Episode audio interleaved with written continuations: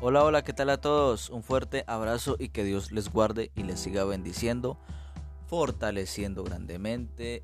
Un saludo muy especial. Y aquí estamos, un segmento más, un día más de bendición, un programa más de lo que Dios nos ha ofrecido como palabra el día de hoy. Gracias, bendito sea el Señor. Un saludo para todos ustedes, para sus familias Espero que el Señor siga transformando sus corazones, fortaleciéndolos, eh, confiando de que Dios hace la obra también en nuestras familias.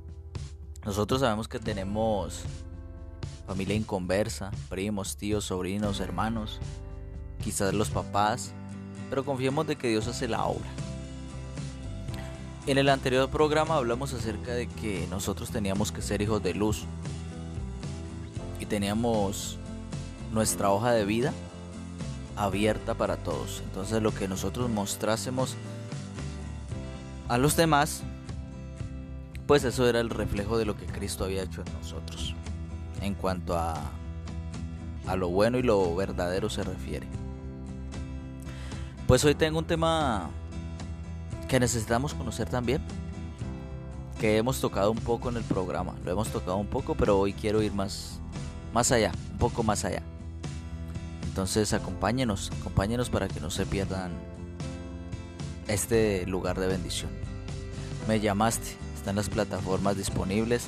Ya saben que por ahí estamos en TikTok eh, como Day Torres 333. Eh, estamos en Instagram Day Torres 3.3 y en Facebook David Torres. Les envío un cordial saludo y bueno, comencemos. ¿Qué es lo que tiene el Todopoderoso para nosotros el día de hoy.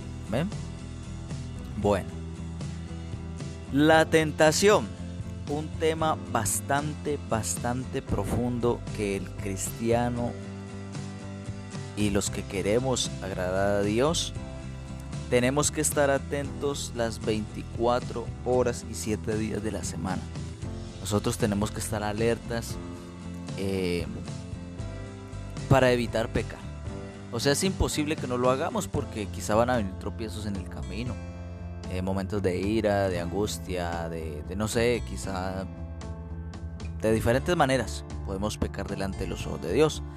Entonces es como, como lo dijo Jesús, es imposible que vengan tropiezos.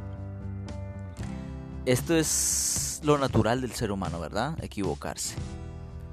Pero sí podemos vivir una vida cada vez más agradable delante de Dios como a Él le agrada. Una vida eh, que le entregamos en sus manos es una victoria. ¿Por qué es una victoria? Porque nosotros sabemos que Dios es el alfarero de nosotros. Cuando Él nos toma en sus manos, Él va haciendo la obra poco a poco.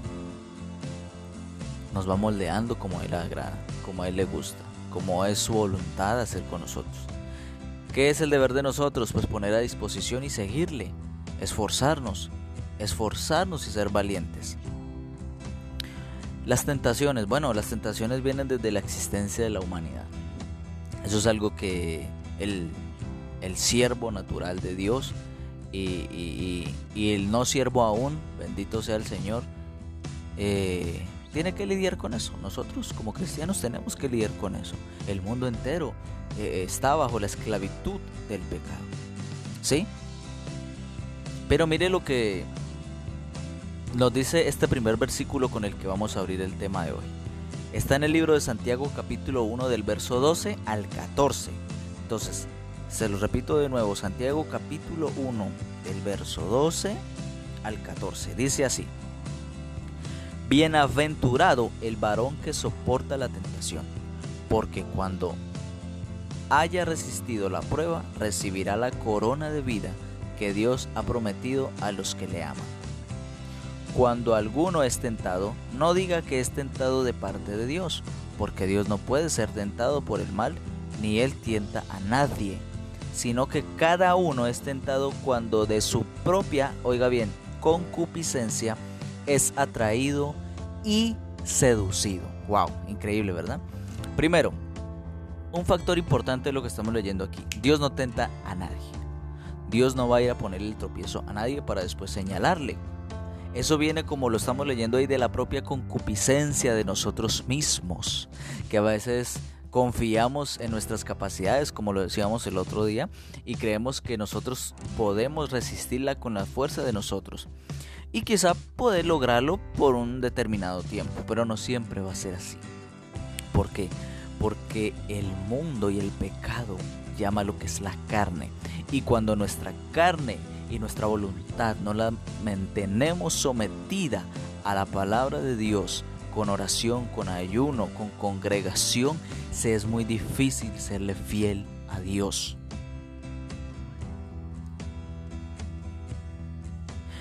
Cuando nosotros vamos a la iglesia es, una ayuda muy importante porque es, estamos en armonía juntos con demás personas, con demás seres humanos que se congregan en la iglesia, con los demás hermanos. Es muy importante que, nosotros vayamos a la iglesia por eso, porque a cuánto no nos ha pasado que cada que vamos a la iglesia y volvemos a casa nos sentimos renovados, nos sentimos frescos, nos sentimos fortalecidos para iniciar una semana como Dios manda, como decimos por aquí, como Dios manda. Es importante. Mire, la oración en el cristiano también es muy importante. Yo creo que nosotros tenemos que llevar la oración a niveles máximos, lo más que se pueda. Y recuerden, como les decía la otra vez, no solo estemos orando dentro de nuestra casa, nosotros podemos orar en el trabajo, en, la oficina, eh, en el colegio, en el lugar donde estemos, en nuestra mente, mantenernos impregnados de la presencia de Dios. Cuando nosotros nos despertamos el día a día que Dios nos regala y nos obsequia, debemos rogarle al Señor que nos acompañe en todo lugar, en todo momento. ¿Sabe por qué? Porque cuando abrimos la puerta de nuestra casa, ya hay infinidad de escenarios pecaminosos. Y recuerda que la palabra de Dios dice que el enemigo anda como león rugiente, acechando para ver a quién devorar. Entonces, ¿a quién crees que él va a ir detrás? Porque Él quiere recuperar lo que ya perdió, que somos los que hemos sido limpiados con la sangre de Cristo, los que hemos encontrado la verdad y decidimos seguir a Dios. A eso es lo que Él quiere. ¿Por qué se los digo? Porque Él no va a querer al que no conoce de Jesús porque es que ya lo tiene. Ya lo tiene apoderado con pecado, con inmundicia, con, con ceguera espiritual. Lo tiene con sus oídos cerrados para que no escuche. ¿Sí? Entonces lo que podemos ver ahí es que dice la palabra que Él no tienta a nadie y que la tentación viene de la concupiscencia de nosotros. Y, es, y somos atraídos y seducidos, imagínate. ¿Sí? Porque el, sentir de la carne es muerte, como dice la palabra de Dios. ¿Sí? Nosotros tenemos que ser conscientes y, y admitir de que a esta carne no le gusta orar a esta carne no le gusta ayunar. A esta carne no le gusta arrodillarse y buscar de Dios, clamar. ¿Por qué? Porque esta carne es orgullosa, es perezosa para las cosas de Dios. ¿A cuánto no nos hemos pasado en algún momento que, queremos orar continuo de madrugada? Y son las 12 de la noche y ya estamos casi que dormidos de rodillas en, en el lugar donde estamos orando, de rodillas o sentados. Pero si fuese con el celular, en la laptop, en el computador o haciendo otra cosa, créame que no nos daría sueño para nada. Precisamente por eso. Porque la carne quiere ir en contra de todo lo que tenga que ver con el Dios viviente, con la buena obediencia. Por eso Jesús lo dijo. Se lo dijo a sus discípulos. Orad y velad para que no entréis en tentación. El espíritu a la verdad está dispuesto, pero la carne es débil. ¿Sí me entienden? Por eso es que nosotros no debemos confiar en nosotros mismos, no debemos creer lo que pensamos, porque eso es de necios. ¿Sí? Y cuando nosotros nos determinamos a analizar nuestra vida y, vemos que estamos confiando en nosotros y no en la palabra de Dios, créanme que eso es un indicio de que no tenemos una buena relación con el Padre. De que realmente no somos dependientes de Él. Y hay que tener mucho cuidado, hermano. Hay que tener mucho cuidado porque con eso pueden venir tropiezos y muy fuertes. Y va a llegar a un punto de nuestra vida donde no nos damos cuenta en qué momento se partió la relación con Dios, en qué momento nos separamos. ¿Sí? les estaba hablando acerca de, de lo que le decía Jesús a Pedro. Y eso estaba en el libro de Mateo. ¿Recuerdan que estábamos mencionándolo hace un momento? Eso está en el libro de Mateo capítulo 26, verso 40 al 41. Para ser más exactos, lo podemos encontrar ahí. Y fíjese lo que dice la escritura. Vino luego a sus discípulos y los halló durmiendo y dijo a Pedro, ¿así que no habéis podido velar conmigo una hora? Óigalo, velad y orad para que no entréis en tentación. El espíritu, la verdad, está dispuesto, pero la carne es débil. ¿Se fijan? Jesús se le está manifestando a, a Pedro y le está diciendo lo que ocurre en la vida de cada uno de los seres humanos. Eso es lo que tenemos que lidiar nosotros cada día. Una de las enfermedades que más le hace daño al hombre es el orgullo. El orgullo es una enfermedad. Porque el orgullo hace que uno quiera valerse por sí mismo. Y recuerde que la palabra de Dios dice que nosotros debemos humillarnos a Dios y clamarle. Porque nosotros creemos saber, pero en realidad no sabemos nada. ¿Sí? Yo creo que un ejemplo claro es en el mismo libro de Mateo, en el capítulo 5, vemos como Jesús, que está haciendo el ayuno de 40 días y 40 noches, dice que viene el enemigo, el diablo, a tentarle. Y que le empieza ofreciendo algo muy llamativo. O sea, primero lo tienta para que muestre su poder, como es con el pan. Después lo quiere tentar ofreciéndole poder. Después para que manifieste su gloria. Y me corrijo, era en el capítulo 4. ¿Sí? Y mire lo que dice el capítulo 4. Entonces Jesús fue llevado por el Espíritu al desierto para ser tentado por el diablo. Y, de, y después de haber ayunado 40 días y 40 noches tuvo hambre. Y vino a él el tentador y le dijo, si eres hijo de Dios, di que estas piedras se conviertan en pan. Él respondió y dijo, escrito está, no solo de pan vivirá el hombre, sino de toda palabra que sale de la boca de Dios. Amén. Pero vamos a detenernos en algo. Fíjese que dice que Jesús tuvo hambre después de 40 días y 40 noches. Y entonces, ¿qué dice? Que apareció el tentador. Si nosotros nos fijamos y, ponemos un poco de, de, de, lógica, el enemigo estaba atento. Y en el momento que Jesús sintió hambre, eh, apareció el tentador. Entonces eh, eh, se refleja mucho en lo que les decía ahora acerca de, los escenarios que se nos presentan a veces el día a día. ¿Sí? Por ejemplo, a veces vemos la necesidad de tener que decir mentiras en un momento. ¿Sí? Y se viene esa tentación en nuestro corazón. Es que si digo la verdad puede pasar algo. Es que me va a ir mal, es que me van a regañar o etcétera. ¿Sí? Entonces, el escenario se presta ahí. Como no, diga una mentirita. No, eso no pasa nada. No, usted miente y pide perdón. ¿Me entiendes? Y, y aún cosas más graves. La gente que ha dejado la... Los varones, en su mayoría que han dejado, digamos, la pornografía, que han podido vencer. Pero llega en un momento donde están solos en casa y viene el enemigo a poner ideas. Viene a poner eh, deseos. Viene a poner cosas en su mente para que él vuelva y caiga en esa maldición.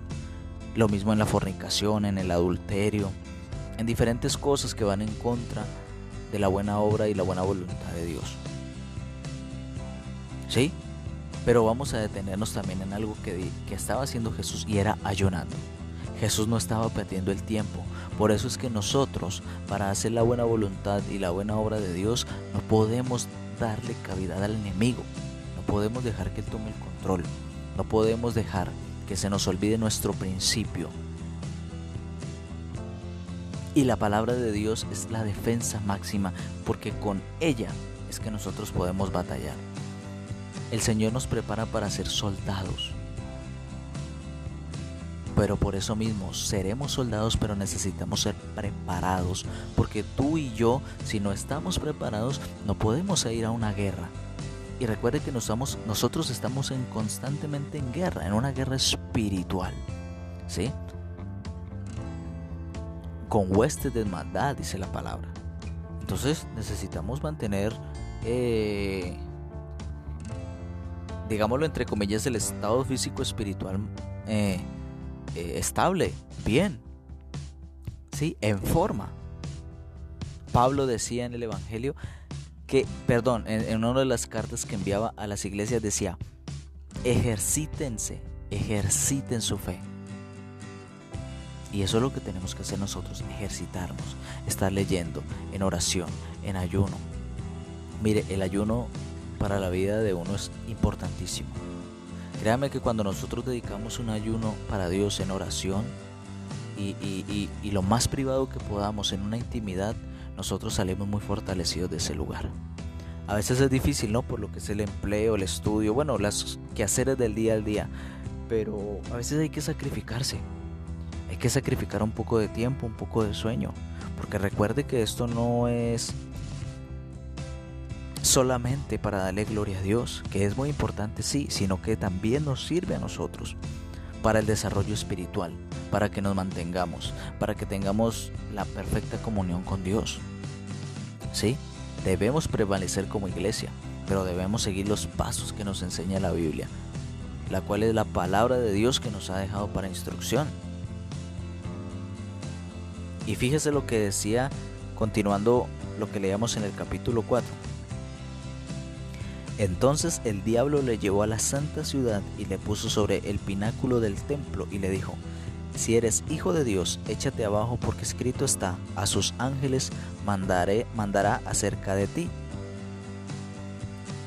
Y sus manos te sostendrán para que no tropieces con tu pie en piedra, imagínate.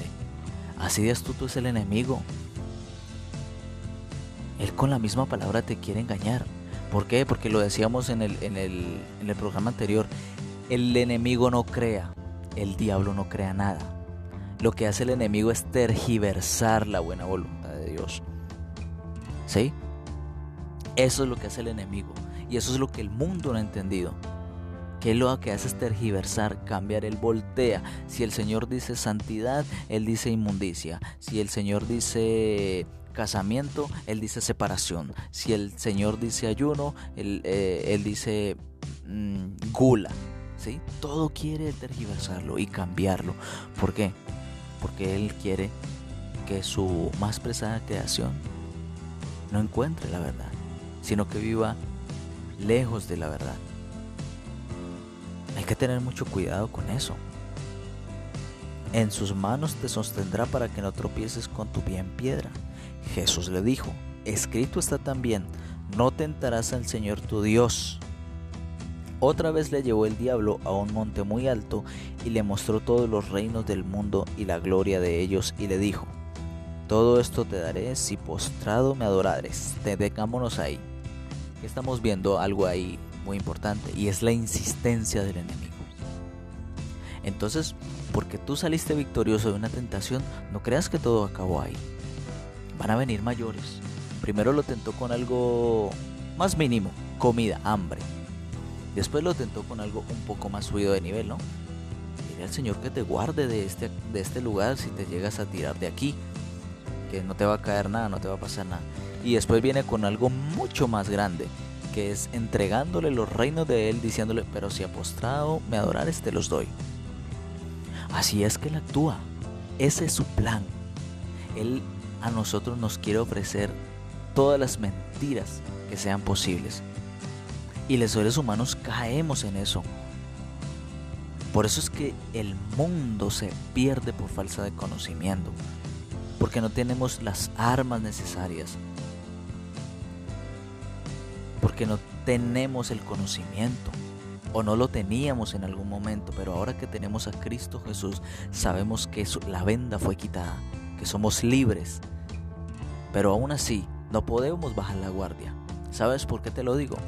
Porque si, el enemigo conociendo quién era Jesús, trató de tentarle, porque el enemigo sabía quién era Jesús.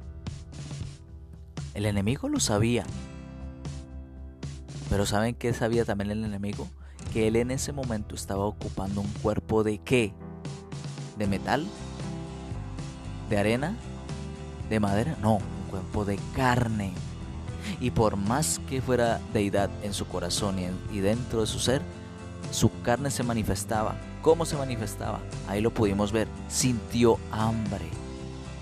La escritura dice que él era 100% hombre, pero que también era 100% Dios.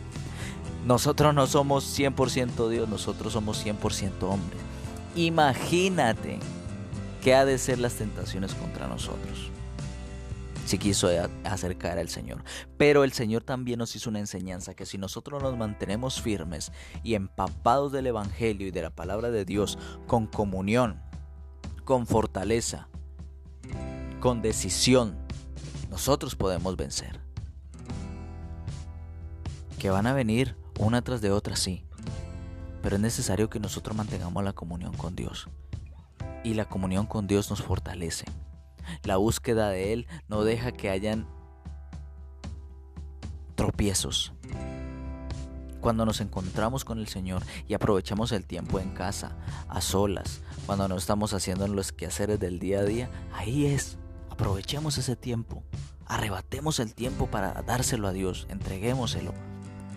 ¿Sí? No entreguemos el escenario para que el enemigo haga y deshaga con nosotros. No confíes en ti mismo. Cree que Dios hará. Y Él lo hace. Él es bueno. El diablo entonces le dejó. Y he aquí vinieron ángeles y le servían. Le dejó el, el enemigo.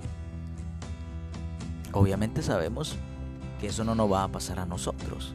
Él se va a alejar un momento, un tiempo. La palabra de Dios dice, resistid al diablo y de vosotros huirá. Claro que sí, es cierto. El de nosotros va a huir, pero va a tratar de regresar. Porque Él es insistente como lo pudimos ver ahí. Y como Él sabe que la famosa carne es débil, como lo dijo Jesús, entonces la palabra de Dios es un arma de doble filo. Nosotros lo tenemos para beneficio o para no beneficio para nosotros. Dios les bendiga grandemente a todos. Fortalezcanse en la fe. Busquen de Dios. No se duerman. Despierta iglesia, despiértense. Recuerden lo que le pasó al rey David. Por no estar en batalla y durmiendo hasta tarde, se enamoró de la esposa de uno de sus oficiales. Y nosotros conocemos la historia que ocurrió ahí. El deseo de su carne la tomó como mujer y mandó a matar a aquel, aquel oficial. Y ese pecado fue terrible y marcó a David de una manera tremenda. Fue perdonado, sí, pero la consecuencia vino. Entonces, huyamos del pecado, alejémonos de él, corramos donde sabemos que hay esos lugares donde no debemos estar, vayámonos, reprendamos al enemigo y quitémonos de ahí. No dejemos que él quiera hacernos caer, que él no nos ofrezca lo que un día Dios quitó de nuestros caminos. Así que a todos Dios les bendiga, les guarde, la sangre de Cristo les cubre. Saludo a Venezuela, a República Dominicana, a México, Colombia y Estados Unidos. Gracias por oírnos, gracias por ser parte de este proyecto, qué bendición. Y sigan fortalecidos, sigan firmes, reprendan al enemigo todo el tiempo y cuando vengan las ideas en su cabeza de pecar, recuerden las palabras de Jesús. Escrito está, que no solo de pan vivirá el hombre, sino que toda palabra que sale de la boca de Dios. Bendiciones.